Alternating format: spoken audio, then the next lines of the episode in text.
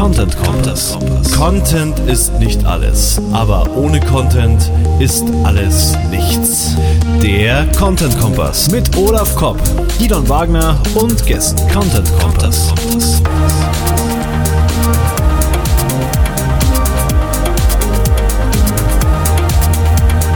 Content Kompass. Hallo, herzlich willkommen zur dritten Sendung vom Content Kompass. Ähm, es geht um Content Design heute und wir haben den Robert Weller als Interviewpartner dabei und natürlich unseren Host mit mir zusammen, Olaf Kopp in Hannover. Hallo und schönen Gruß aus München. Hallo Olaf. Gidon, hallo Gidon. aus dem wunderbaren Hannover. Komme ich. Ja, genau. Ich wollte gerade sagen, ich bin, ich sitze hier wie immer in München, im kalten München und ja, wir starten gleich in die Besprechung von ein paar spannenden Links. Genau, würde ich, würde ich sagen. Also vielleicht da fange ich gleich mal an. Also ein herausragender Beitrag von, jetzt muss ich sogar erstmal gucken, von wem der überhaupt war. Von Christian Thunich. Kannte ich vorher nicht den Kollegen. Ist ein Marketer, glaube ich, so wie er schreibt, um es für den Kontext, bei LinkedIn. LinkedIn scheint sich ja als, als eine Content-Plattform zu ent, etablieren. Der Kollege Stefan T. schreibt da ja auch munter die letzte Zeit drauf los. Und da bin ich auf diesen super wirklich herausragenden Artikel gestoßen. Ich finde L lang, der, der, der ist mindestens drei, drei, viertausend Wörter lang, aber das äh, lohnt sich. Und zwar heißt der mehr als Marketing, Aufbruch aus der selbstverschuldeten babylonischen Gefangenschaft und Banalität. Ein sehr philosophisch an, anwirkender Titel. Und im Endeffekt, ähm, er, er beginnt äh, mit den Worten in einen Appell in drei Akten und diese drei Akte, in diesen drei Akten beschreibt er im Endeffekt, ähm, dass sich äh, Marketing zum einen, also das generelle Marketing, also äh, zum einen äh, sich selbst banalisiert hat und da würde ich gerne mal einen, einen Auszug aus dem, aus dem Beitrag auch vorlesen. Das Marketing oder die Treiber der Disziplin haben einige entscheidende Fehler gemacht. Sie haben dem Marketing die Substanz und strategische Dimension geraubt, sodass das Marketing in den Ruf kam, eher die leichte Muse innerhalb der Unternehmensfunktion zu sein. Zum anderen hat man zugelassen, dass das Marketing eine Abteilung wurde. Das führte dazu, dass die Marketer nicht mehr den Zugriff auf die gesamte Wertschöpfungskette hatten, sondern nur noch den kommunikativen Zuckerguss lieferten, nachdem das Produkt bereits fertig war. Das ja. knüpft ein bisschen an als eine, eine Diskussion, die ich mit, mit Marco Young in einem Wayne-Podcast hatte, als ich dazu Gast war, wo ich ähm, gesagt habe, dass, dass äh, wenn man scheiß Produkte hat, äh, auch gleich das Marketing theoretisch sein lassen kann. Weil äh, Marketing fängt beim Produkt an. Oder also auch bei der Produktentwicklung an für mich. Und da habe ich mich auf die vier Ps im Marketing bezogen, habe die als Begründung genommen. Und äh, genau was er, was der gute Kollege Christian hier beschreibt, ist halt, dass sich dieses Marketing quasi auf immer weiter von den von den äh, von strategischen Funktionalitäten innerhalb der, der der Unternehmensführung auch entfernt hat und zu einer äh, dadurch, dass es diese Marketingabteilungen dann geschaffen wurden, zu einer Stabsdisziplin, taktischen Stabsdisziplin entwickelt hat, welche eigentlich nur noch äh, quasi den kommunikativen Zuckerguss für das Angebot bereitstellt und somit immer weniger Einfluss hat auf zum Beispiel Produktentwicklung. Äh, ähm, mhm. Mhm. Ja, also das, das, das, das, das ist nur einen ganz kleinen Teil der Wertschöpfungskette im, im Endeffekt betrifft und dass man sich dadurch als Marketingverantwortlicher selber so oder das Marketing sich selber so ein bisschen banalisiert hat. Und ähm, zum Schluss geht er halt auch noch darauf ein, der, der dritte Akt, äh, es geht halt darum, dass man wieder mehr Nachhaltigkeit ins Marketing bringen sollte und vor allem, ich würde es mal so interpretieren, Sinnhaftigkeit und Sinn, sinnvolles Marketing halt zu betreiben, weil wir alle streben, glaube ich, immer mehr nach dem, nach dem Sinn irgendwie in dem, was man tut und nach dem Sinn in Marken und nach dem Sinn einer Unternehmung eventuell auch.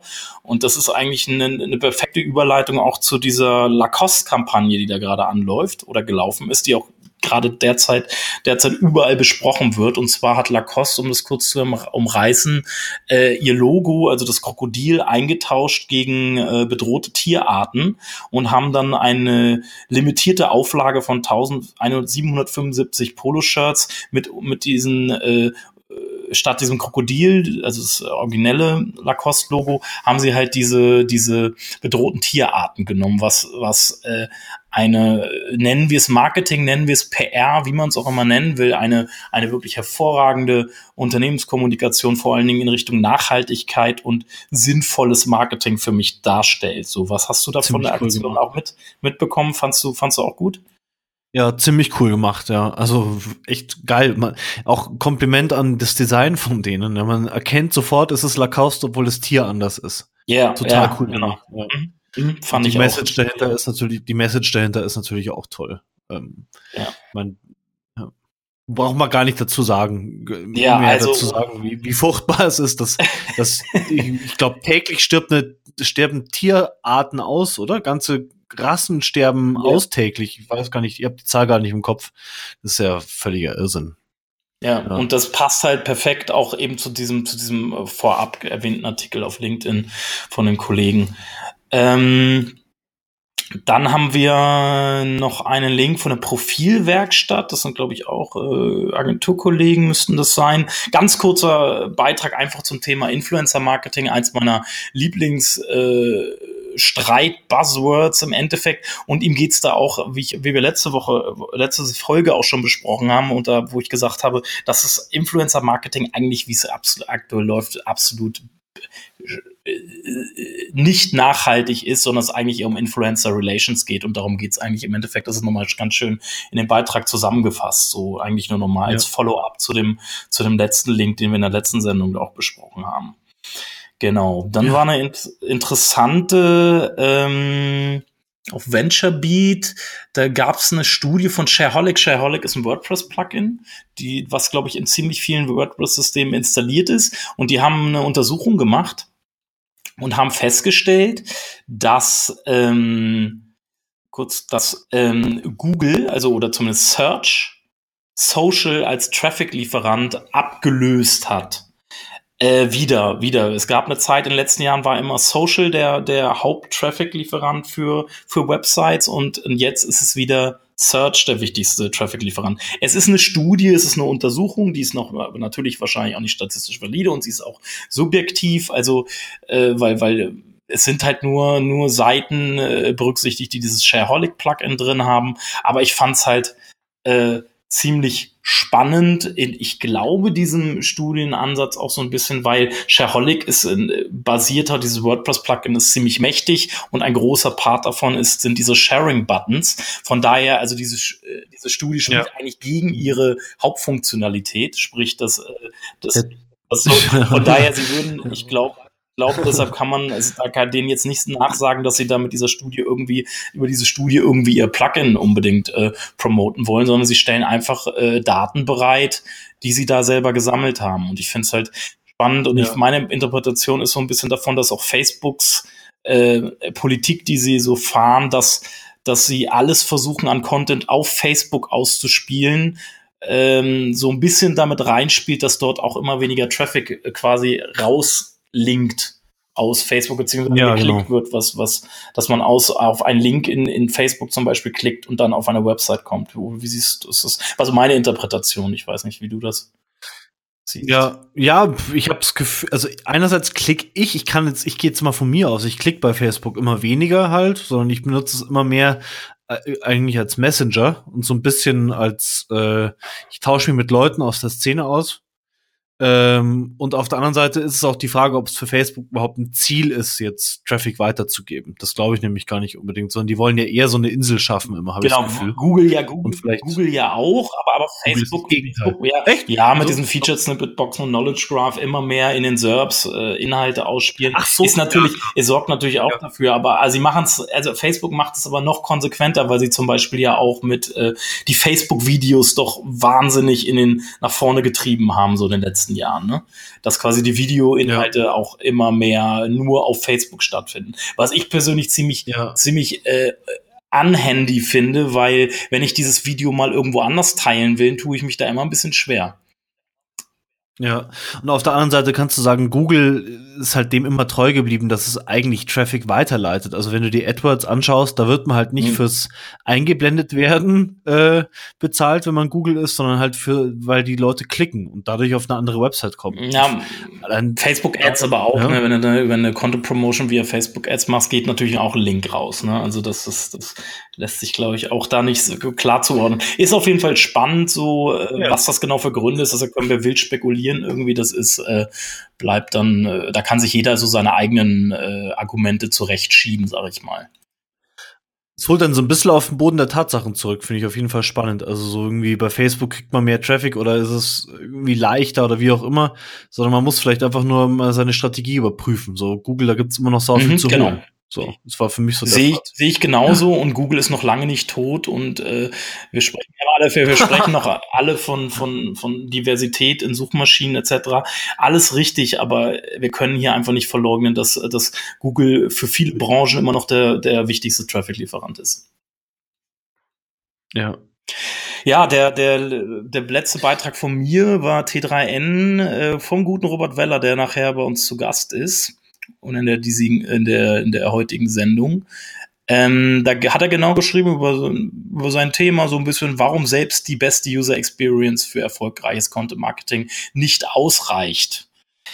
Ja, und da gab es noch einen Link, den ich gefunden habe, der hat erstmal nichts mit Marketing, Content Marketing etc. zu tun, sondern da ging es um die Rede, die ich hervorragend fand, auch von, von Dunja Hayali, das ist eine Fernsehmoderatorin, wer, die, wer sie nicht kennt, und mit dem Titel Heimat kriegt uns alle. Das hat sie in, in so einer Vortrags, äh, in so einem Vortragsformat in der Dresdner Oper, glaube ich, äh, wurde sie da eingeladen und hat sich, hat eine Stunde über das Thema Heimat gesprochen. Und das Thema Heimat ich fand, da hat sie einige sehr wichtige Sachen gesagt und wir wollen jetzt hier auch nicht aus äh, hier ins Politische abdriften oder so, aber es, aber dieses, dieses, diese, dieses Heimatgefühl und was ist Heimatgefühl überhaupt und, und äh, muss man Heimat verteidigen und äh, das, darum geht's halt viel daran und, und da haben wir ja auch, wir haben das einfach bewusst hier mal mit reingenommen, weil es, äh, glaube ich, ein Thema ist, was, wo jeder sich auch mal in der aktuellen Situation,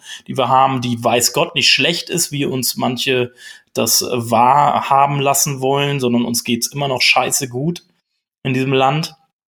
Und ich denke, wir können auch stolz drauf sein, dass, dass, dass wir hier, dass wir hier, ich sag mal, unsere Heimat gefunden haben, äh, dass, dass, dass es da keinen Grund zum Klagen gibt. Trotzdem sollte man sich dem auch mal bewusst sein, was Heimat denn überhaupt ist. Was ist denn Heimat für dich, Gidon?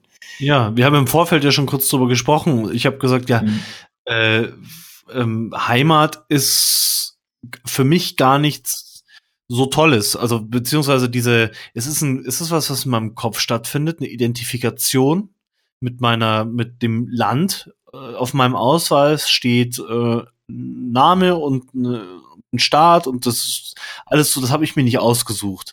Und ähm, wenn ich mich aber damit identifiziere, dann entsteht halt so dieses Bild vom anderen, so von den Fremden. Die Fremden sind halt potenziell Feinde. Und ich finde, Heimat sollte man nicht, oder ich will Heimat halt nicht so über den Klee loben. So, das ist was Tolles. Ich bin zum Beispiel voll der Münchner und super Nymphenburger, also aus dem Viertel, aus dem ich kommen, äh, liebt da den Schlosspark und den Hirschgarten und so. Das ist für mich meine alberne Definition von Heimat. Da bin ich daheim so, aber es hat wenig Ideelles für mich. Und das Ideelle ist so das, was ich nicht so toll finde. Ähm, Heimat, so braucht man nicht. Was meinst du, was meinst du mit ideell, mit ideell genau? Ja, also so, ich bin Deutscher, äh, und Deutschland steht für die und die Werte und das, das äh, empfinde ich als meine persönliche Heimat. Ich bin hier auf der, auf dem Planeten zu Hause. Es gibt da so ein geiles Bild. Ähm, ich muss es in die Shownotes packen. Das hatte ich irgendwo im Netz mal gefunden. Da siehst du die, den Planeten, ähm, wie wir manchmal denken, wie es ist und dann die ganzen äh, Flaggen sozusagen, der Planet vollgepflastert mit Flaggen und dann wie es wirklich ist. Und daneben einfach nochmal der Erdball, so wie er halt ist, blau und ja, also Heimat ist halt so die politische Heimat, das ähm, finde ich kein schönes Thema. Äh, ich hätte gern, dass alle gleich zu Hause sind auf ihrem Planeten, dass es da auch allen gleich gut geht drauf. Und ähm, so denken wir halt hier immer in, im Rahmen unserer Nation, äh, dann im Rahmen von Europa und alle anderen sind mir zweitrangig. Und das finde ich. Im Rahmen von Grenzen, von Grenzen halt. Ja. Aber ich muss ganz ehrlich sagen, es gibt überall Arschlöcher und, äh, und es gibt überall nette Menschen und äh, äh, Heimat hat immer was mit Menschen zu tun, zu denen ich mich zugehörig fühle. Fühl, fühl, und das ist unabhängig von Religion, Staatsangehörigkeit etc. Und überall, wo diese Menschen sind, fühle ich mich zu Hause. Und ja. ähm, hier gibt's, wie gesagt, in Deutschland gibt's äh, genauso, genauso Arschlöcher wie in anderen Ländern auch. Und äh, diese, ja. diese guten Menschen, die, die, mit denen ich gerne mich umgebe, die, die stellen den großen Teil meiner Heimat dar. So, das ist halt, äh, ja, Heimat ist ja. Gefühl, ist Gefühl und kein Ort. Im Endeffekt kann man es auch so bezeichnen. Natürlich ist es, äh, sind diese Menschen äh, aufgrund ihrer, äh, ihrer Kulturen natürlich auch und, und prägsam äh, sind vielleicht einem die einen Kulturen lieber als die anderen, aber äh, es ist keine Frage der Religion zum Beispiel. Und darum geht's halt auch in diesem, in diesem Vortrag von, von der Dunja viel so. Ja, schön. Also einfach mal anhören. Kommt in die Show Notes. Und dann hast du noch etwas, Gidon, zusammengesucht? Ja, dieses alte Ding, äh, warum es beim Content Marketing nicht aufs Produkt ankommt, von der Werben und Verkaufen. Sehr spannender Artikel dazu, der auch sehr vernünftig schließt äh, mit dem Fazit, ja, mal ausprobieren. Ausprobieren, darum geht's. Wie, wie stark rücke ich das Produkt in den Mittelpunkt meines Content Marketings? Kann einem niemand sagen, das muss man ausprobieren, wie es funktioniert. Mhm. Unternehmen, die halt jetzt im Moment sehr produktlastig kommunizieren, können das einfach mal, ja, Anregungen aus dem Artikel einfach mal ausprobieren, wie es denn funktioniert, wenn man zum Beispiel einfach ähm, interessensbasiert rangeht und nicht das Produkt in den Mittelpunkt drückt. Ähm, einfach mal ausprobieren. Finde ich eine coole Herangehensweise.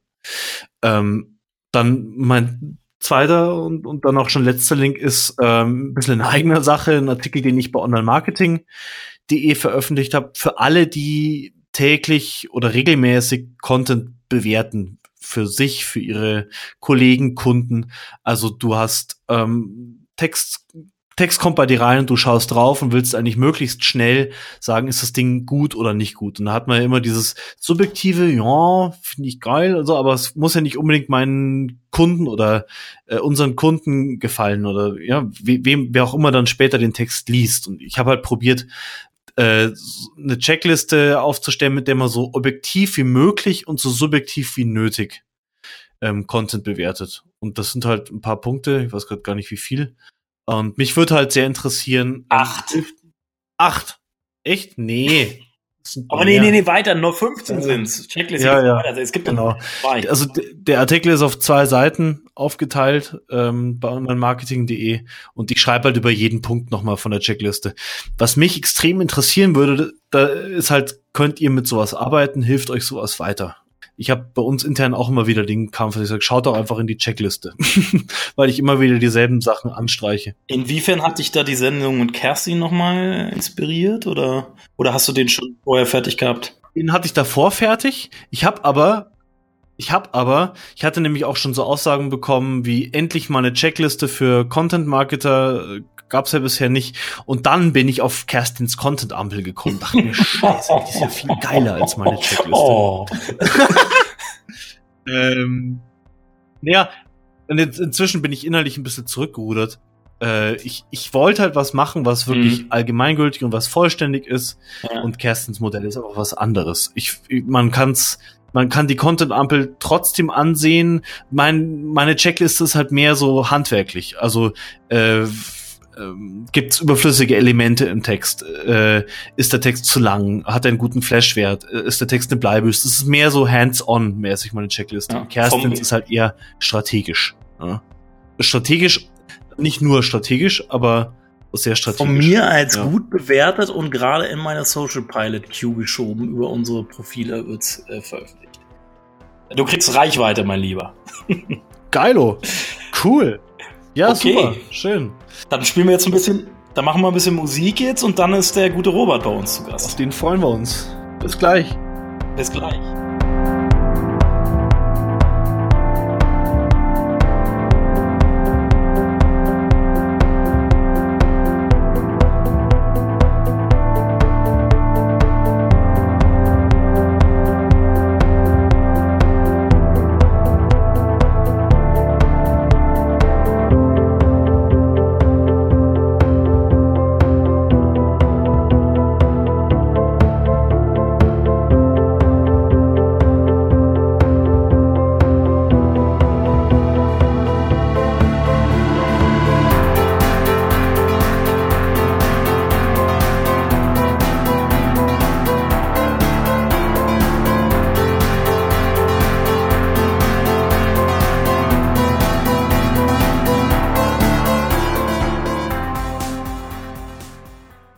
Robert Weller, herzlich willkommen beim Content Kompass zu unserer dritten Sendung. Schön, dass du dabei bist. Ja, hallo, vielen Dank für die Einladung. Robert, das Schwerpunktthema ist Content Design. Wie bist du zu dem Thema gekommen? Stell dich vielleicht unseren Hörern noch mal kurz ja, vor.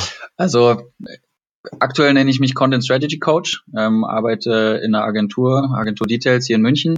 Ähm, habe im Prinzip zwei Funktionen, einmal äh, kundenorientiert, strategische Beratung, digital Strategie, digital Marketing, Schwerpunkt Content.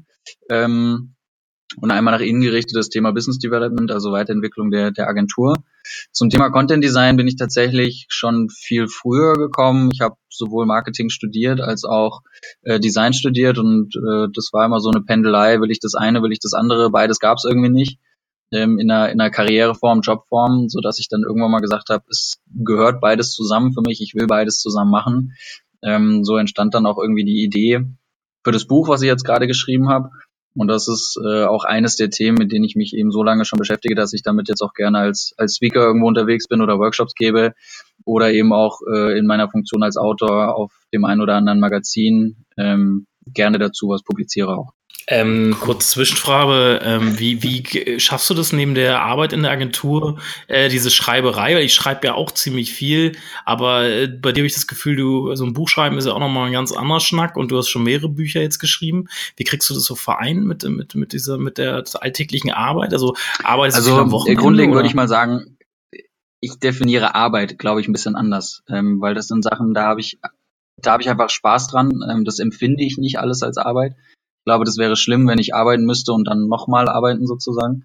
Ähm, was man natürlich auch nicht vergessen darf, ist, ich habe diese Bücher nicht alleine geschrieben und ich habe die Bücher auch nicht alleine über Nacht geschrieben. Also gerade Content Design war im Grunde zweieinhalb Jahre in der in der operativen Mache plus davor irgendwie noch äh, gedanklich mal mindestens ein Jahr lang im Kopf. Ähm, und mit Ben, äh, Ben Hamanus, habe ich eigentlich erst so den, den, den richtigen Kick noch gefunden, um dieses Buch dann auch zu, zu vollenden und um, abzurunden. Also ich sag mal, der Erfolg gebührt nicht mir allein und klar bin ich total umtriebig und ähm, versuche meine Zeit möglichst sinnvoll dann auch zu nutzen. Und ich finde, wenn man, wenn man da Bock drauf hat und das nicht so als, als Arbeit und Pflichtprogramm ähm, empfindet, dann hat man auch genug Zeit oder man, man nimmt sich dann auch die Zeit, um, um viel zu schreiben. Und ich versuche das natürlich schon zu selektieren, dass ich schaue, worauf konzentriere ich mich jetzt, was kann ich wann machen. Ähm, habe da mittlerweile auch meine, meine Frau, die da sozusagen gerne nochmal äh, einen zweiten Blick drauf wirft und mich dann im Zweifelsfall auch mal bremst und sagt, ja, kannst du schon machen, aber kannst du auch mal eine Woche Pause machen. Ähm, ja, also ich, ich nehme es nicht so wahr, weil ich habe da einfach Spaß dran. Das sind Themen, die mich wahnsinnig interessieren. Ich, ich spreche gerne mit Leuten über solche Themen ähm, und, und da entstehen so viele neue Ideen. Da muss man einfach aus, abwägen und auswählen, welche davon man, man verschriftlichen will sozusagen oder in irgendeiner anderen Form aufbereiten will. Äh, kurz, ist deine Frau auch vom Fach oder? nee, absolut okay. nicht. Okay. Hätte ja sein können. Beflügelt es dann deine Arbeit in der Agentur auch, wenn du nebenbei noch was machst? Oder, oder sind das für dich dann zwei getrennte Welten? Ähm, nee, es sind, also ich wäre sonst nicht in diese Agentur gegangen, wenn es weiterhin zwei getrennte Welten gewesen wären. Das habe ich die letzten Jahre gemacht ähm, dass es tatsächlich so war, dass ich irgendwie 9 to 5 oder auch länger ähm, machen musste und dann sozusagen alles als Hobby abends und am Wochenende. Ähm, da habe ich jetzt mittlerweile das, das Glück und das Privileg, dass ich das immer mehr miteinander vereinbaren kann, weil im Endeffekt ist das so im Grunde PR auch für die Agentur, was ich mache. Ähm, Im Endeffekt kann ich da, kann ich damit ja auch Kunden bedienen, sozusagen, die zu mir kommen und mir irgendwie eine Anfrage stellen. Die kann ich ja dann über die Agentur bedienen, was ich vorher als als alleine, alleinstehende Person quasi gar nicht machen konnte. Ähm, so, so gesehen ist es eine Win-Win-Situation und es verschmilzt immer mehr. Hm. Ich habe da noch mal, äh, ich weiß nicht, die Frage musst du nicht beantworten, wenn du nicht willst. Details wurde ja auf oder äh, fusioniert oder gekauft von der hier von aus Hannover von der von der Schlüterschen, glaube ich, ne? Äh, wie wie Kannst du was dazu sagen, wie das Konstrukt jetzt so ist? Wie arbeitet ihr relativ frei oder müsst ihr da irgendwas reporten an die oder irgendwie wie, wie ist da wie ist das genau zu verstehen? Ja, also grundlegend würde ich die Schlütersche eher als Investor verstehen. Ähm, äh, haben zwar eine, eine Kontrollbeteiligung sozusagen mit mit 51 Prozent, ähm, lassen aber die die die Agentur sozusagen erstmal weitestgehend in Ruhe ähm, das ist eine Entwicklung, die sich die jetzt gerade entsteht, weil ich meine, so ein Verlag hat eine riesige Redaktion zum Beispiel, ähm, was natürlich auch einer Agentur zugutekommt. Ähm, dadurch im, im, Endeffekt auch den Kunden, ähm, beider Kunden, ja, also der Verlag hat ja auch Kunden so gesehen, ähm, die natürlich dann auch von unserem Know-how profitieren können. Also das ist eine sehr, sehr gute Symbiose, die da entsteht. Ähm, das ist aber nicht so, dass wir da irgendwie was reporten müssen, der Verlag äh, Agenturziele oder sowas vorgibt. Das ist ein sehr gutes Miteinander. Wie viel Kontakt hast du da zu denen? Spricht man da irgendwie regelmäßig oder ist das fühlt ist das einfach eigentlich gar nicht da so? Ja, gar nicht da würde ich nicht sagen. Man darf es natürlich nicht überschätzen. Ähm, das, ich sag mal, das ganze Konstrukt gibt's ja erst seit knapp einem halben Jahr oder fast ein Dreivierteljahr eigentlich, wenn man es genau nimmt. Ähm, das ist was, das muss entstehen. Also der Verlag ist sehr, sehr groß. Ähm, wir sind sehr, sehr klein.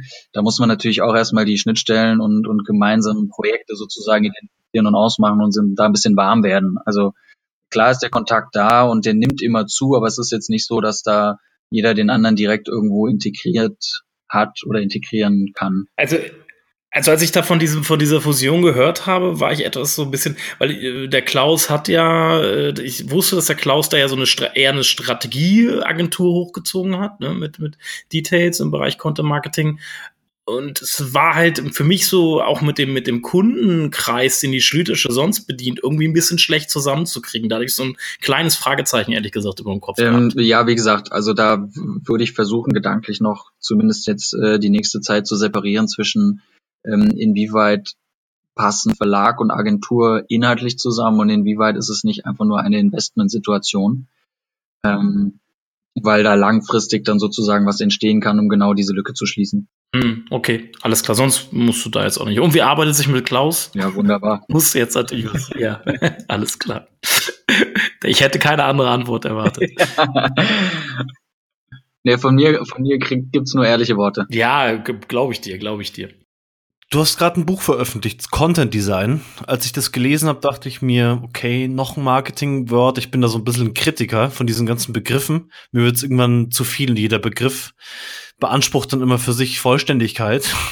ähm, was ist für dich Content Design? Was zählt da alles dazu? Und wo hört es auf? Kannst du das in kurzen Worten sagen? Ähm, ja, also Content Design ist für uns eine zielgerichtete konzeptionelle und visuelle Gestaltung digitaler Inhalte zum Zweck der Unternehmens, des, zum Zweck des Unternehmenswachstums. Ähm, ich würde nicht sagen, dass es irgendwo anfängt und irgendwo aufhört. Ähm, ich glaube, das ist ein Bereich, der extrem viele andere, ich sag mal, klassische Bereiche tangiert und irgendwo überall mit reinspielt. Conversion-zentriertes Design und Corporate Design haben für mich nicht unbedingt oft miteinander was zu tun. Ja. äh, wenn das ein Konflikt ist, wie löst man den denn auf? Ja, also ich glaube, das ist ein, mentaler Konflikt ähm, zum Großteil. Ähm, dass da Unternehmen einfach eine sehr starre Vorstellung dessen haben, was Corporate Design tatsächlich ist oder sein soll. Ähm, Wäre natürlich dieses Thema Content Design gerade in, in Bezug auf die Conversion, sprich äh, irgendwie eine, äh, eine Transaktion oder eine, eine Wirtschaftlichkeit sozusagen betrachtet, der setzt einfach eine gewisse Flexibilität in diesem innerhalb, ähm, wohlgemerkt innerhalb des Corporate Designs voraus. Ja, und da bin ich der Meinung, da muss man nicht über die, die Farbe von Buttons streiten, ob die jetzt rot oder blau ist. Ähm, da geht's dann eher um Farbkontraste. Und wenn Corporate Design im Sinne der, der visuellen Gestaltung ähm, nicht mal die Möglichkeit bietet, Farbkontraste sozusagen ähm, zu nutzen, weil die Farbe sich irgendwie auf eine einzige beschränkt, siehe Lufthansa, die jetzt hier gelb halb abgeschossen haben, ähm, dann glaube ich, haben die sowieso ein Problem. Mhm. Also Content äh, ähm, Corporate Design muss sich einfach der Zeit Zeit unterordnen, wo viel im Internet entschieden wird, einfach flexibler sein als früher vielleicht. Ja, das zum einen, das zum einen und ich glaube, es gehört eine, eine grundlegende Flexibilität ähm, dazu. Also die Zeiten, wo wo eine Marke wirklich nur noch mit einer Farbe auskommt, das funktioniert im klassischen Corporate Design im Sinne von Logo, Printmaterialien und, und, und sehr gut. Ähm, aber wenn man sich mal anschaut, wie, wie Visual sozusagen tatsächlich funktioniert, ähm, dann gehören da einfach Kontraste und eben der Farbkontrast ist mit einer der stärksten ähm, Trigger irgendwie in dem Bereich, dann gehört er einfach dazu. Und wenn ein Unternehmen sich weigert, quasi eine zweite, Farbe, zweite, zweite Farbe zu nutzen, ähm, dann kann ich nur sagen, selbst schuld in gewisser Weise. Ja, natürlich gibt es andere Möglichkeiten, über hell-dunkel-Kontraste oder sowas zu gehen, aber es hat nicht zwangsläufig den gleichen Effekt. Okay, ähm, ich habe, wir springen da kurz mal rein äh, und schieb da mal eine Frage rein, die wir jetzt nicht eigentlich geplant haben, weil es interessiert mich jetzt. Wo fängt denn äh, äh erstmal, wo ist der Unterschied zwischen Content Design und Conversion Optimierung und UX Optimierung, also Usability Optimierung in dem Moment? Weil äh, da fiel mir gerade auch, ich habe mir ein paar Sachen von dir auch durchgelesen, ich finde ja deinen Blog auch super. Ähm, und habe da versucht und da fiel mir dann immer so diese Grenze zwischen gibt es da überhaupt eine Grenze? Ist das ein fließender Übergang? Inwiefern wie groß sind die Schnittmengen zu dem Thema CAO also Conversion Optimierung und und UX Optimierung Usability Optimierung? Und inwiefern ist das was du da machst im, im Content Design ist das ist das Strategie und wie viel ist Taktik? Weil für mich sind Conversion Optimierung und äh, UX Optimierung hat für, für mich ist eher für mich eine taktische Disziplin ähm, je weniger Grenzen, desto besser. Das ist erstmal meine grundlegende Meinung. Ähm, das ist ja auch so ein bisschen der Hintergedanke von, von Content Design, dass man eben äh, Content nicht in einem, in einem Silo erschaffen kann, das sich da Marketing nennt, ähm, sondern dass da eben viel, viel mehr Abteilungen sozusagen, beziehungsweise Gewerke, beziehungsweise ähm, ja, Funktionen in einem Unternehmen eigentlich dran beteiligt sein sollten. Ähm, wo ich jetzt mal Conversion-Optimierung oder UX-Design dazuzählen würde. Also da sind definitiv sehr, sehr große Schnittmengen da. Ähm, vielleicht um das ein bisschen zu konkretisieren, UX-Design, also wie es klassischerweise verstanden wurde, hat halt einen sehr, sehr starken Fokus auf den, den Nutzer, den Konsumenten. Ähm, was ganz oft vergessen wird beim UX-Design, ist halt tatsächlich dann diese unternehmerische Komponente. Also da wird oft, ähm, sage ich mal, Look and Feel definiert, ähm, da wird der, der Konsument zu seiner 100-prozentigen Zufriedenheit irgendwie bedient, aber das Unternehmen findet da nicht immer Berücksichtigung. Und das ist eigentlich dann genau der Punkt, wo, wo Conversion-Optimierung ansetzt. Da geht es dann nämlich genau um die, die wirtschaftlich profitable Aktion, ja, also sei es ein Lead oder äh, ein Kaufen. Ähm, und Content Design ist eigentlich genau dieses Bindeglied zwischen UX Design, was sehr nutzerfokussiert ist und erlebnisfokussiert, und eben Conversion-Optimierung, dass er eben sehr, ich nenne es jetzt mal umsatzgetrieben ist, ähm, weil das zwei Komponenten sind, die eigentlich bisher in, in keinem Modell so richtig, richtig zusammenhängend auch erläutert werden. Ähm, und mit Content Design gehen wir halt noch so weit, dass wir die, den strategischen Rahmen sozusagen noch drumlegen, was da jeweils notwendig ist. Und da spielt eben genau sowas wie Corporate Design mit rein. Wie weit darf ich gehen bei einer Conversion-Optimierung sozusagen von der visuellen Gestaltung? Da spielt aber auch sowas wie Persona-Building und User-Testing mit rein, ähm, was ja so gesehen Disziplin des UX-Design sind.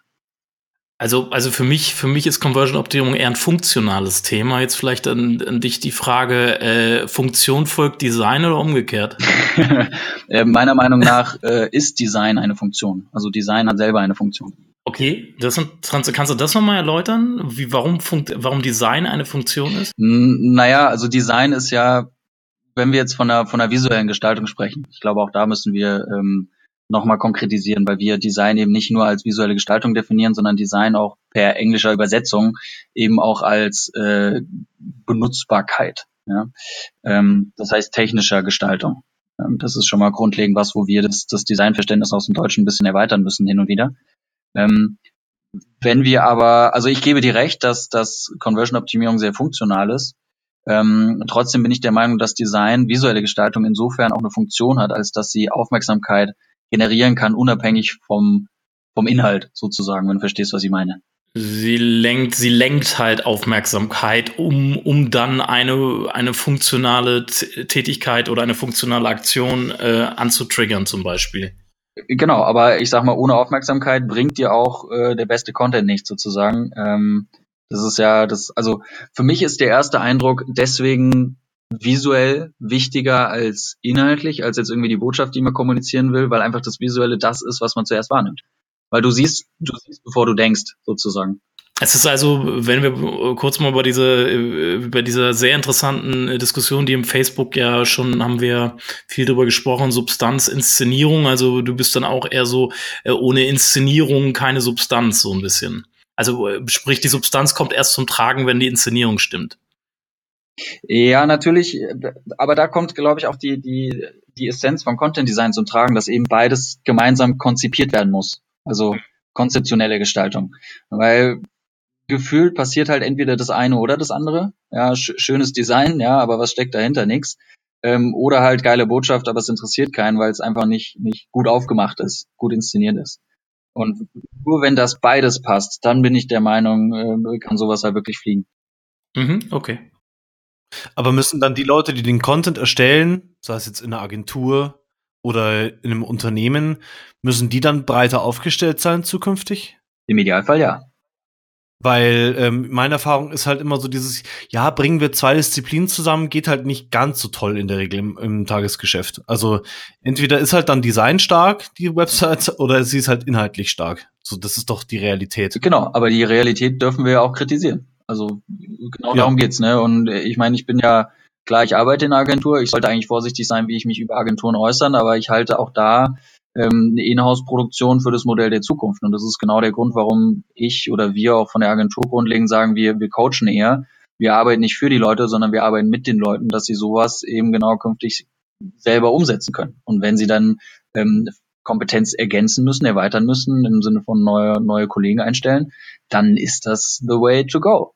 Absolut. Ob sie jetzt eine Agentur bezahlen oder sich Leute einstellen, kommt früher oder später aufs Gleiche raus. Absolut d'accord. Also diese, diese Content-Produktion, oh, da, da kommt der Gidon. Aber das hatten wir letztes Mal schon bei der Sendung, glaube ich, das ich Thema. Ne? Das Thema hatten wir bei der letzten yeah. Sendung, weil ich finde es super spannend, weil ich sehe Content-Produktion, also den Teil der Content-Produktion auch eher strategisch in-house positioniert. Ja, ja, wir, ich wollte jetzt gerade sagen, wir produzieren ja auch nur Inhalte, also wir und wir arbeiten ja hauptsächlich für Agenturen auch lustigerweise. Ähm, aber für mich schließt sich das nicht aus, weil in, in der Regel äh, ist es ja so, also auch die Unternehmen, die in-house produzieren, können halt dann mal, so brauchen dann ihre verlängerte Werkbank. Da gibt's ja noch genug zu tun. Das ist ja kein Problem. Man, man wird ja nie alles mit Mitarbeitern, mit eigenen Kapazitäten ab, abfangen können. Das ja, der springende Punkt ist, der springende Punkt für mich ist halt da die, die Prozesskette sozusagen. Ne? Dass es halt kein, kein klassisches Wasserfallmodell ist, äh, wo irgendeiner das Konzept vorgibt oder die Strategie vorgibt, dann produziert einer die Inhalte, dann geht's weiter an den Designer, dann gibt's nochmal einen, einen UX-Check und dann geht's an den an den Content Manager, der das irgendwie einstellt und dann kommt der Social Media Manager und der und der Performance äh, Marketer, die das dann irgendwie distribuieren können. Ähm, das ist für mich kein, kein Modell der Zukunft. Für mich gehören alle zusammen an einen Tisch und ob die jetzt alle im gleichen Unternehmen arbeiten oder ob das Agenturpartner sind, ähm, ist ja in der Hinsicht egal. Nur ich glaube, es sollte vorher schon eine gewisse Abstimmung und äh, gemeinsames Briefing, gemeinsames Ziel sozusagen geben und dann auch gerne ein paralleles Arbeiten. Ähm, und auch ein Designer darf sich zu einer Distributionsstrategie sozusagen äußern. Ja, gerade, gerade was halt natürlich dann die Aufmachung, ergo seinen Kompetenzbereich betrifft. Also klares Plädoyer dafür, Content zusammen zu entwickeln. Ähm, ohne, ja, keiner kocht mehr sein eigenes Süppchen, sondern es gibt den strategischen Part, der sitzt am Tisch, den, sagen wir mal, den design-denkenden Part und den inhaltlich denkenden Part und die, die machen dann zusammen ein tolles Gericht. Ja, also das ist der Punkt, wo ich halt äh, immer wieder gerne Aristoteles ins Spiel bringe, der halt auch sagt, äh, das Ganze ist mehr als die Summe seiner Teile.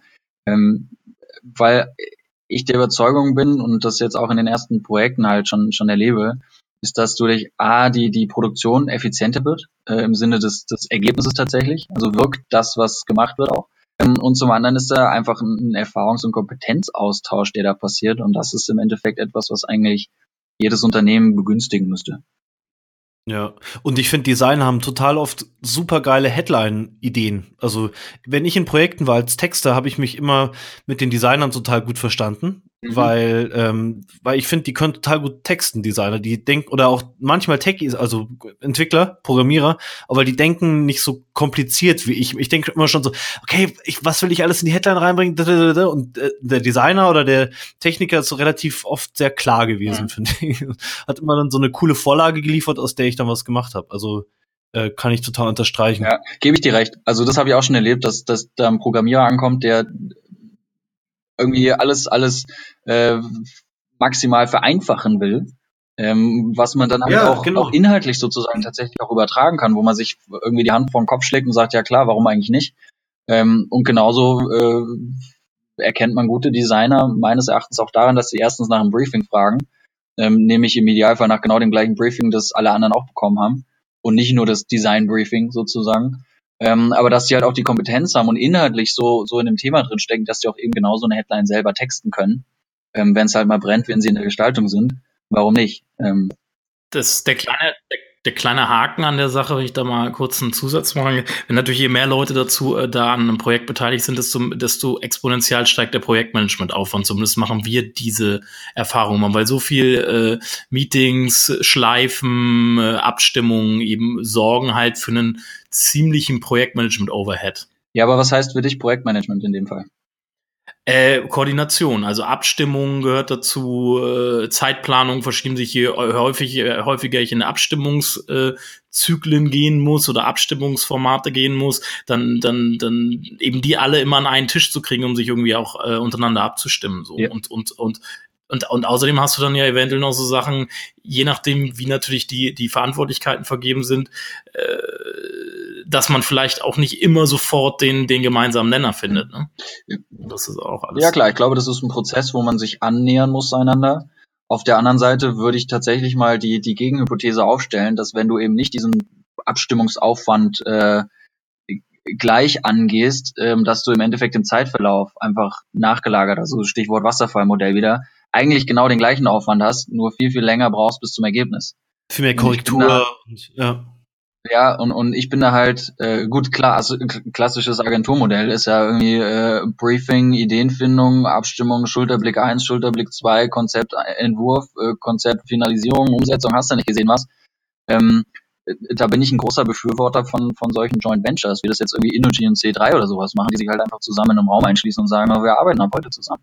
Also ich glaube, da ist vielleicht genauso viel Aufwand, aber die Zeit bis zum Output ist viel, viel kürzer. Ähm, und ich bin in der Hinsicht halt echt ein Riesenfreund von so einer äh, Scrum oder Google Sprint oder sowas, ähm, wo man dann eben genau sagt, wir committen uns jetzt für einen Zeitraum X auf äh, dieses gemeinsame Ziel im Sinne eines Content-Outputs ähm, und wir ziehen das halt durch, bis es fertig ist. Und dann hast du auch nicht das Problem, dass du irgendwie Meetings einstellen musst, dann kann einer nicht, dann ist einer im Urlaub und so weiter und so fort, ähm, wenn du das halt entsprechend planst. Und ich kann da jedem nur empfehlen, sich mal so eine Woche oder zwei tatsächlich in so einem Sprint zusammenzufinden. Das ist der Wahnsinn, was man in so einer kurzen Zeit tatsächlich in der Form an Output generieren kann. Hm. Okay, lass uns, lass uns kurz, äh, Gideon, an der kurz, äh, Robert, bei dir, ich hörst du das auch, Gideon, bei Robert knackt ja, ja. das immer ganz schön. Äh, Robert, kannst, hast du da irgendwie raschelt? Ist da ist irgendwas, dass das Mikrofon irgendwo gegenkommt an deinem Pulli oder irgendwas? Nee, sollte nicht, aber ich halte einfach mal still die nächste Stunde wir müssen mit, mit der Botschaft begeistern, nicht mit dem Design in dem Fall. Ja. Ähm, äh, die Substanz. Ja, das würde ich, hätte ich gern drin, das schneide ich nicht raus. Das leitet mich nämlich zur nächsten Frage über, Robert. Ähm, du sagst, dass die, dass der erste Eindruck sozusagen ist wichtiger als das, was da steht. Also nehmen wir mal die Überschrift zum Beispiel. Ähm, hast du da, ich, ich würde intuitiv sagen, nee, eher nicht. Ich schaue doch als Nutzer, äh, wenn ich jetzt auch zum Beispiel in Google auf dem Suchergebnis klicke, äh, was steht da und nicht, wie sieht das aus? Hast du da belastbare äh, Studien oder so, die das widerlegen oder oder ist das sehe ich es zu extrem einfach äh, aus Textersicht? Keine nee, du hast die Antwort ja gerade selber gegeben, indem du gesagt hast, ich schaue zuerst, was da steht. Ja. Ja, ja klar, ich schaue, steht da jetzt wirklich was, was mir in Aussicht stellt, dass ich hier richtig bin. Genau. Das heißt aber, wenn du schaust, dann setzt es voraus, dass du etwas sehen kannst, ähm, was voraussetzt, dass es so gestaltet ist, dass es für dich erkennbar ist und du genau diese Frage, bin ich hier richtig, beantworten kannst. Und das ist, glaube okay, ich, also etwas, also Content Design. Mhm. Das ist halt, glaube ich, etwas, was, was man nicht falsch verstehen darf. Das ist nicht, das sind keine bewussten Entscheidungen zwangsläufig. Also ähm, visuell, Text wirkt auch visuell. Auch Google ähm, im Endeffekt hat seine Suchmaschine in so einer Form aufgebaut, dass er genau diese Frage ähm, dem Nutzer beantworten kann, beziehungsweise dem, dem Nutzer ermöglicht, diese Frage für sich selbst zu beantworten. Also das sind Bruchteile von Sekunden, Millisekunden, wo du eine, eine ja, eine spontane Entscheidung triffst. Du siehst etwas und du schätzt innerhalb kürzester Zeit ein, bin ich hier richtig, ja oder nein. Das basiert auf, auf Keywords, auf äh, Optik, auf was auch immer, aber du siehst es zuerst. Ja, klar, weil ich es weil ich's mir nicht anhöre. Also wenn ich jetzt blind wäre zum Beispiel, dann wäre es was anderes. Dann gehe ich ja drauf und dann wird es mir vorgelesen. Genau. Klar, ich muss ja drauf gucken. Aber was, was kann man das so einfach runterbrechen, frage ich mich. Also ist da das Visuelle wirklich das erste Ding, was entscheidet, ob ich jetzt eher positiv oder negativ gestimmt bin als Nutzer? Oder ist es nicht viel mehr, für mich ist es ich ist aber auch nicht wissenschaftlich.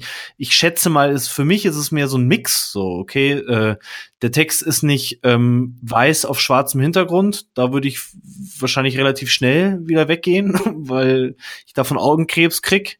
Äh, aber ich bleib doch auf einer Seite überhaupt erst drauf, weil da sozusagen nicht nur Quatsch steht, sondern ja. Genau, aber da, da ja. bist du schon an dem Punkt vorbei, wo Design in seiner in seiner ersten Instanz wirkt.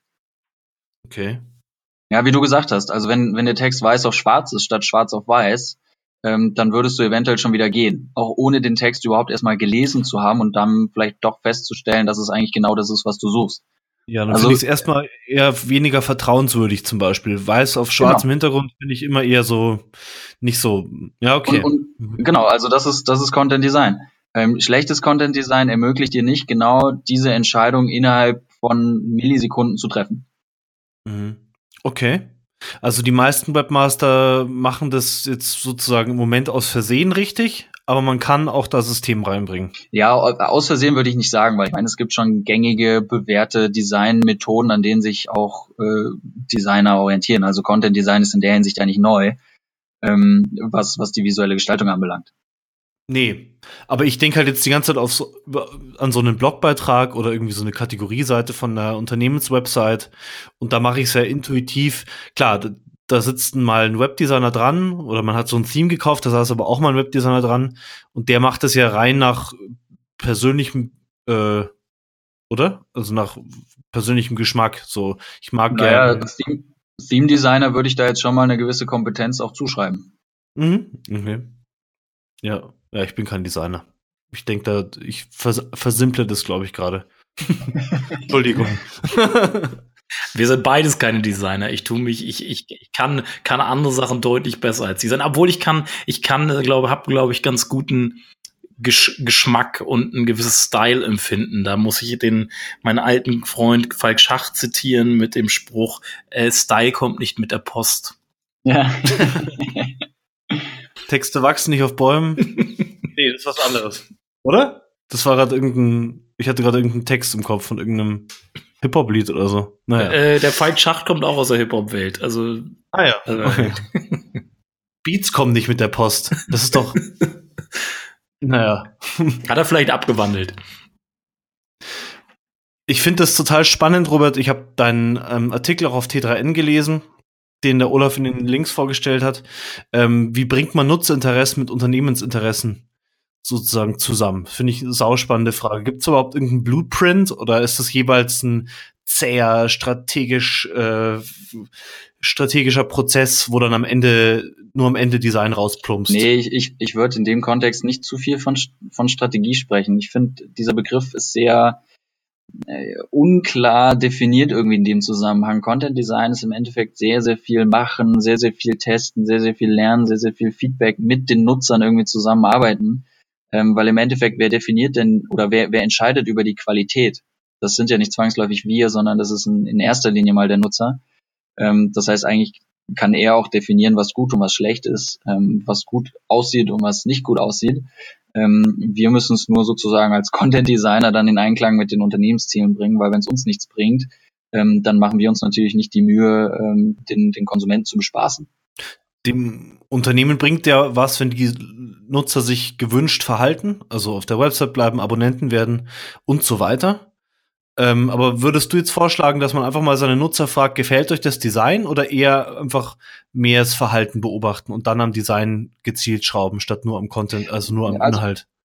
Beides ist nicht falsch. Ähm, gefällt euch das Design, glaube ich, wäre zu allgemein formuliert. Ich glaube, da wird es schwer, ähm, sage ich mal, Hypothesen aufzustellen, um, um visuell gestalterisch dann auch was zu verbessern. Ich würde da wirklich kleiner ins Detail reingehen. Ähm, sehr, sehr stark mit Hypothesen arbeiten. Also gerade dieses Thema Button-Testing, was ja wahrscheinlich so eins der, der Paradebeispiele aus der Conversion-Optimierung ist, ähm, wo man dann sagen kann, ich behaupte, wenn der Button rot statt grün ist, äh, werden ihn mehr Leute wahrnehmen und draufklicken und dadurch wird der Umsatz um zehn Prozent steigern oder sowas. Ähm, dass man da sozusagen den Nutzer die richtigen Fragen stellt oder eben entsprechend messen kann. Ja, also ich würde den Nutzer auch nicht zwangsläufig mit irgendwelchen Banalitäten langweilen, ähm, aber tatsächlich ja, ich sag mal, durch, durch direktes Feedback das ergänzen, was ich aus meinen Daten nicht rauslesen kann. Kannst du da ein bisschen konkreter, konkreter werden? Wir sind, äh, ich weiß schon, dass einige Leute, also wir bewegen uns da auf einer sehr, ich nenne es mal strategischen Ebene, aber dass wir vielleicht unsere Zuhörer da so ein bisschen mal an so einem äh, typischen Beispiel nochmal. Kannst du da so ein kon konkretes Beispiel mal nennen? Ja, vielleicht, was macht ein Content Designer jetzt anders als ein jemand, der das Buch noch nicht gelesen hat? Ja, ich, ich, ich möchte ungern von Content Designer sprechen, weil das wäre schon wieder so eine neue Gattung, eine neue Spezies von, von irgendeiner Person, ähm, wo wieder ein neues Silo entstehen kann. Ich glaube, Content Design, wir, wir verstehen Content Design eher so als Mindset, ähm, was, was sozusagen von, von allen irgendwie verstanden werden muss, damit sie effizient zusammenarbeiten können irgendwie. Okay, und dann konkret, äh, was, was muss sich dann ändern? Vielleicht an dem Beispiel mal gesagt, äh, also nicht nur die Buttonfarbe, sondern auch die Typografie zum Beispiel, dass man mehr Typus ausprobiert äh, oder was sind das dann, wie, wie schaut dein Werkzeugkasten so aus? Das wird uns, glaube ich, sehr interessieren, den Olaf und mich. Mhm. Genau. Und unsere Zuhörer. Ja, ja. die natürlich vor allem. Ja, also den Werkzeugkasten, ähm, den stellt sich am besten jeder selber zusammen, weil ich bin da sehr, sehr vorsichtig mit irgendwelchen Pauschalaussagen, äh, irgendwie das musst du tun, damit das und das passiert oder besser wird, ähm, weil dafür sind die, die Zielgruppen einfach zu unterschiedlich, dafür sind die Voraussetzungen, Voraussetzungen zu unterschiedlich. Ich glaube, was halt Sag ein Beispiel, genau. Beispiel, Beispiel, Beispiel. Was, Beispiel. was halt ähm, spannend ist, dass man sich zum Beispiel ein Scrollverhalten anschaut ähm, und dann sagt, okay, ich sehe, meine Nutzer scrollen nur äh, 50 Prozent meiner Seite. Dann ist es relativ banal zu sagen, okay, mein Button ist aber erst bei äh, 80, 85 Prozent auf der Seite. Den muss ich jetzt mal nach oben setzen, damit ihn Leute überhaupt sehen. Ähm, und dann kann ich mir als Resultat quasi mal die Conversion Rate anschauen. Jetzt ist die Frage, ist das schon Content Design oder ist es eigentlich nur äh, gesunder Menschenverstand? Ähm, da helfen aber Daten sozusagen ähm, genau solche Potenziale zu, zu identifizieren. Ähm, das kann man natürlich noch weiterspinnen, dass man sagt, okay, die Conversion Rate ist uns noch zu niedrig, ähm, wir sind der Meinung, da geht noch mehr, dass man sich dann überlegt, okay, was können wir noch machen? Also so ein Button vielleicht mal nicht irgendwo mitten in den, in den Text integrieren, sondern da wirklich ein bisschen Freiraum drumherum schaffen. Weil Freiraum ist so eines der Gestaltungsmittel, wo man sagen kann, damit kann man Aufmerksamkeit eben auf ein äh, auf ein bestimmtes Element lenken. Das heißt, innerhalb eines Textes, dann macht man, weiß ich nicht, zwei Leerzeilen, dann kommt der Button, dann kommt wieder zwei Leerzeilen, dann geht der, der Text irgendwie weiter, Teil zwei. Keine Ahnung, was auch immer man machen will. Ähm, dann kann man sich überlegen, was steht denn eigentlich auf dem Button drauf? Steht da nur Klick hier? Oder steht da äh, jetzt downloaden? Oder steht da äh, Kauf du Sau? Oder ähm, was, was ist die Botschaft sozusagen? Und da geht's dann so in Richtung Psychology, Psychologie, dass man sich halt überlegt, warum würde der Nutzer drauf klicken, beziehungsweise warum wird er nicht draufklicken. Und dann kann man eben sehr kreativ werden auch und sagen, okay, ähm, Nummer eins, ich muss dem Nutzer sagen, was er machen soll, ergo fängt der Buttontext an mit klicke hier um. Ähm, dann irgendwie Text zwei wäre dann so das, das Versprechen, so warum soll er draufklicken, was hat er davon? Klicke hier, um das White Paper runterzuladen. Ähm, dann irgendwie noch einen dritten Trigger im Sinne von, es ist kostenlos. Ähm, ja, und dann kann man natürlich anfangen, mit, mit einer Größe zu spielen, mit einer Farbe zu spielen, ähm, mit vielleicht noch ergänzenden Sachen wie, äh, hey, sei der 324.000. der dieses Whitebook, äh, White Paper runterlädt. Also da kann man dann ganz, ganz viele Gestaltungsmittel, wie wir sie auch in unserem Buch gesammelt haben, ähm, anwenden und sich so inkrementell quasi der Optimierung widmen. E-, eben alles auf, auf Hypothesen fußen. Genau, kurz, äh, kurz die Hypothesen, da hatte, ich, da hatte ich die Frage zu, also sprich ich da mal rein. Worauf bildet ihr eure, oder wovon leitet ihr eure Hypothesen ab? Macht ihr Labortests oder, oder sind das, äh, werden die aus Best Practices abgeleitet, etc.? Wo, wo kommen die Hypothesen bei euch her? Ja, die können überall herkommen. Also ein Großteil gerade aus, im Bereich der Conversion-Optimierung ist halt sehr, sehr viel Erfahrung. Ähm, da gibt's mit, mit Sicherheit irgendwie so ein, so ein Standard-Set quasi, dass man, da weiß man schon, okay, bei 90 Prozent aller e-, E-Commerce-Shops irgendwie, ähm, da kann man erstmal diese Hypothesen ansetzen, weil die das einfach nie äh, bedenken. Ähm, Gerade sowas wie, wie, welche Elemente muss man gruppieren. Mein Lieblingsbeispiel ist am Otto. Die haben es sehr, sehr gut geschafft, äh, alles Produktbezogene ähm, zu gruppieren, auch visuell, also Bilder, Videos, ähm, solche Sachen. Ähm, und dann haben sie eine zweite Gruppe mit allen Produkt-Shop-Infos, also Größe, Verfügbarkeit, Farbe, ähm, und so weiter und so fort. Und sie haben dann noch eine dritte Gruppe, was eben den, den Kauf und den Versand betrifft, also Preis, Rabatte, äh, verfügbare Mengen, äh, Lieferzeit, äh, AGB, Kaufbestimmung, was auch immer. Ähm, und dadurch schaffen sie dem, dem Nutzer ein sehr, sehr klares Bild und vereinfachen ihm quasi die, die Orientierung auf so einer Seite, dass er weiß, okay, Produkt interessiert mich, Größe haben sie da, Preis ist in Ordnung, kaufe ich. So. Ähm, und, und das ist im Prinzip auch schon eine sehr, sehr smarte Gestaltung ähm, im Sinne des Content Designs, dass sie halt genau diese Entscheidungen begünstigen. Ja, und da ist es sehr, sehr viel gesunder Menschenverstand tatsächlich, dass man sich auch einfach mal in so eine Kaufsituation, in die, in die, die Perspektive des Kunden sozusagen einnimmt ähm, und genau überlegt, welche, welche Informationen braucht er gerade, auf welcher Basis trifft er denn eine Entscheidung. Und dann schaut, ob eigentlich die, die visuelle Gestaltung oder die, die inhaltliche Gestaltung diese Entscheidungsfindung unterstützt oder nicht. Also verstehe ich das richtig, dass Content Design eigentlich nicht als neue Richtung, Disziplin oder sonst etwas gedacht ist, sondern wirklich, so wie du es vorhin gesagt hast, als Mindset. Ähm, diese ganzen Sachen, die man ja schon mal gehört hat, auch Button nach oben und so. Also, dass man das alles mal zusammen äh, in seinen Werkzeugkasten packt und einfach interdisziplinär denkt. Ja, unbedingt. Also ich ähm, würde, ich würde mir selbst um Content ja. geht. Also ja, ihr beansprucht da jetzt nicht irgendwas Neues erfunden, gefunden zu haben, sondern es ist mehr wirklich eine, eine Vollendung von, äh, von einem Learning aus Conversion-Optimierung und, äh, und Design. Ja, und ich, ich würde es nicht Vollendung nennen. Ähm, Im Endeffekt ist es eine, eine Verknüpfung, wenn du so willst. Also ich glaube, wir würden uns selbst widersprechen, wenn wir daraus jetzt ein neues Silo machen wollen, äh, würden, wenn wir eigentlich sagen, Leute, arbeitet zusammen. Also, weil dann kommt ein Content Designer, setzt sich in die Gruppe zusammen mit einem Texter, mit einem mit einem Gestalter, mit einem Strategen an den Tisch und sagt denen, wie der Hase läuft. Also das macht ja dann auch keinen Sinn. Und ihr wollt sagen, ihr alle seid Content Designer. Der Designer, der SEO, der Texter,